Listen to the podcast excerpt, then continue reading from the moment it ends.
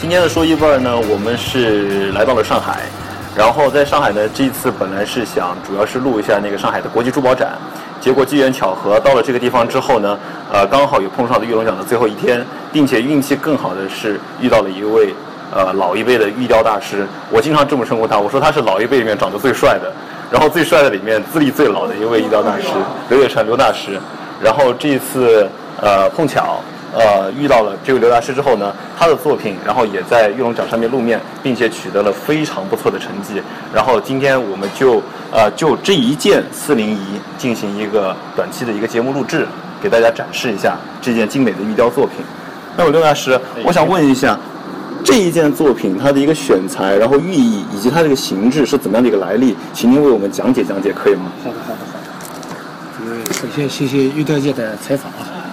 那个这个作品呢是用的新疆和田紫玉，和田紫玉和田紫玉，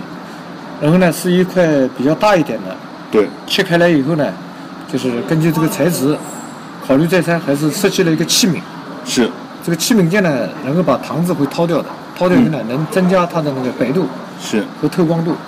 是然，后做的时候呢，就腌到那个仿青铜器的一种，过去一种酒具，哦酒具里面的是，一种。但是呢，它现在因为这个玻璃打不开，它的难度在什么地方呢？要把这个盖子打开呢，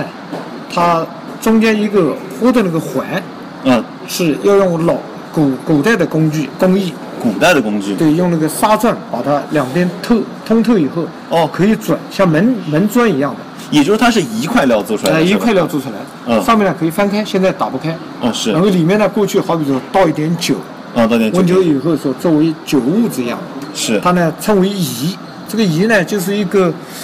那个框子半边框里面打一个野野是的野，哦是这个字读仪。一这个这个呢是仿的青铜器的造型，然后呢这四棱呢，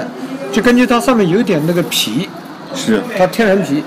底下呢你像那个旁边是青龙，上面一个小的白虎，这里一个哦小小的朱雀白虎在这边的一个玄武，所以这个呢把它称为四棱仪。就是四零一哎，四灵呢是中国古代传说呢是四样神器，祭天用的，也是保佑天下平安的。哦是我们把它呢结合在有机的结合在一起，然后加上特有的这种造型，加上那个环，既要保持它的那个器皿的稳重，是又要加上它的灵气度，是所以这个作品呢还是比较理想，做出来以后，有点像而且对料的利用率呢也比较好。对最后呢，这次还不错，拿了一个银奖。你讲这个然后这个作品拿了银奖。而且我觉得最难得的是这么大气之后，然后它通身也没什么毛病，呃，没有毛病，没有对，毛那病。这是最难得的，对，于它开始有些毛病把它浪掉了，让掉了，真的这么大一块预料出这么一件容器，应该说是很不容易的哈。非常不容易。非常不容易你现在看它不大，它张开以后呢，这个用料呢，最起码浪费掉三分之一的料，三分之一的料就这么白白的没然后了啊就，白白的没有了。哇，我那们为了现做它，那现在的资料价钱这么高，能对舍得对这样子对对做，对那对真的是对真的很真的真的真的很挺不容易，挺不容易对确。实是，确实是。那今天那一会儿我们就再给几个特写，给这件精美的作品。然后这次也非常感谢刘大师现场的一个讲解，非常精彩，谢谢哎您，没刘事大没师事好，好谢谢您好，谢谢。谢谢。